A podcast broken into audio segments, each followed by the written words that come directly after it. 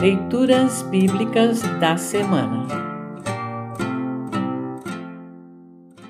O trecho da Epístola para o segundo domingo após Pentecostes está registrado em Gálatas, capítulo 3, versículo 23, a capítulo 4, versículo 7.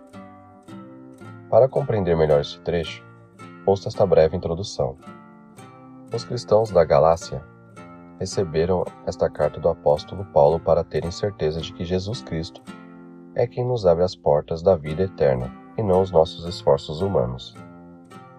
Quem foi unido com Cristo no batismo é filho de Deus e alegremente busca cumprir a vontade do Pai. Não para ser salvo, mas porque já foi salvo. Jesus Cristo entrou em nossa história humana para nos resgatar para Deus.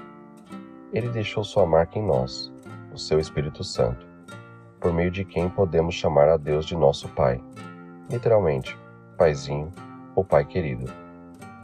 Sim, todos os que creem e confiam em Jesus são filhos de Deus e recebem o que Deus tem preparado para os seus filhos e filhas.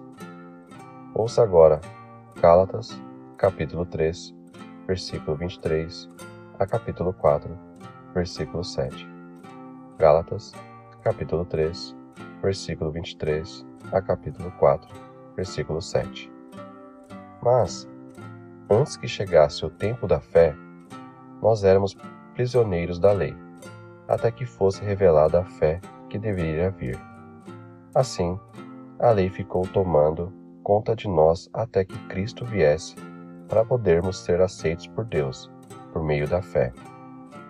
Agora que chegou o tempo da fé, não precisamos mais da lei para tomar conta de nós. Pois, por meio da fé em Cristo Jesus, todos vocês são filhos de Deus, porque vocês foram batizados para ficarem unidos com Cristo, e assim se revestiram com as qualidades do próprio Cristo. Desse modo, não existe diferença entre judeus e não judeus, entre escravos e pessoas livres, entre homens e mulheres Todos vocês são um só por estarem unidos com Cristo Jesus. E, já que vocês pertencem a Cristo, então são descendentes de Abraão e receberão aquilo que Deus prometeu. Digo mais isto: enquanto é menor de idade, o filho que vai herdar a propriedade do pai é tratado como escravo, mesmo sendo, de fato, o dono de tudo. Enquanto é menor, há pessoas que tomam conta dele e cuidam dos seus negócios, até o tempo marcado pelo Pai. Assim também nós, antes de ficarmos adultos espiritualmente, fomos escravos dos poderes espirituais que dominam o mundo.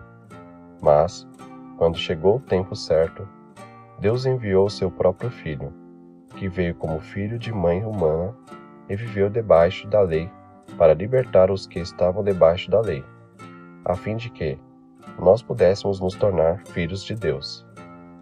E, para mostrar que vocês são seus filhos, Deus enviou o Espírito do seu Filho ao nosso coração, o Espírito que exclama: Pai, meu Pai.